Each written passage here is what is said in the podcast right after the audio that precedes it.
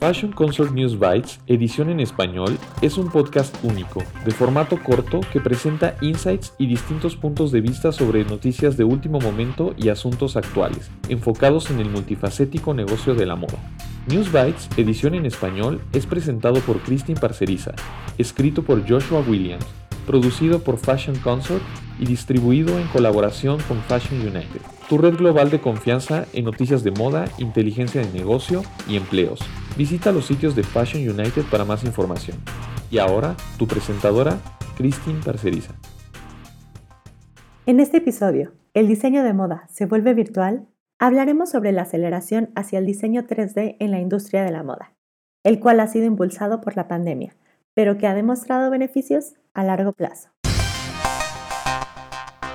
Casi de la noche a la mañana, las compañías de diseño de moda y los estudiantes de diseño de moda se vieron obligados a trasladarse principalmente a un ambiente de trabajo remoto, lejos de los estudios y de las herramientas de su profesión. Para muchos diseñadores, esto significó modificar su práctica hacia una mayor presencia en el espacio virtual, utilizando tecnologías emergentes como Cloud 3D. Este es un proceso expansivo y requiere experiencia que en gran parte no existe dentro de la fuerza de trabajo actual. Sin embargo, para compañías y escuelas que ya estaban implementando el diseño 3D en su proceso de trabajo, el cambio fue más sencillo. Sujin Kang, diseñadora de moda y profesora en Parsons School of Design, nos explicó en entrevista que ella tuvo el privilegio de enseñar la primer clase de muestra de Cloud 3D en Parsons, por lo que cuando la pandemia golpeó, no tuvieron dificultad significativa para trasladar las clases a estar en línea.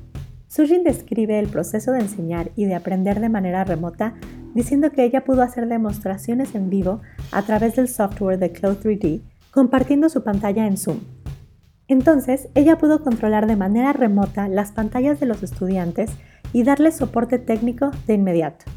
Incluso de manera remota, sus estudiantes pudieron hacer piezas de ropa 3D en el espacio digital, expresando sus diseños hermosamente y con muy pocos problemas.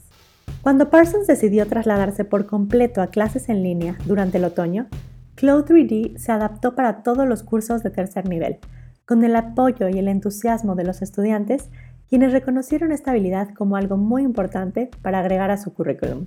Sujin dice que ella estaba muy emocionada por sus estudiantes actuales en Parsons porque obtendrán aprendizaje de diseño 3D y experiencias en este ramo antes de graduarse. Sujin considera que la industria ha llegado a un punto de inflexión.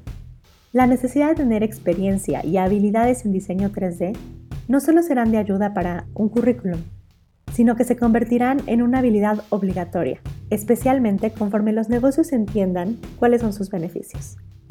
Ella explica que, cuando se trata del lugar de trabajo, el diseño 3D abre muchas más posibilidades. Desde el proceso de diseño, los ciclos de producción, la comunicación en juntas internas y en otros países. Y también es una manera de ahorrar recursos y reducir el desperdicio textil.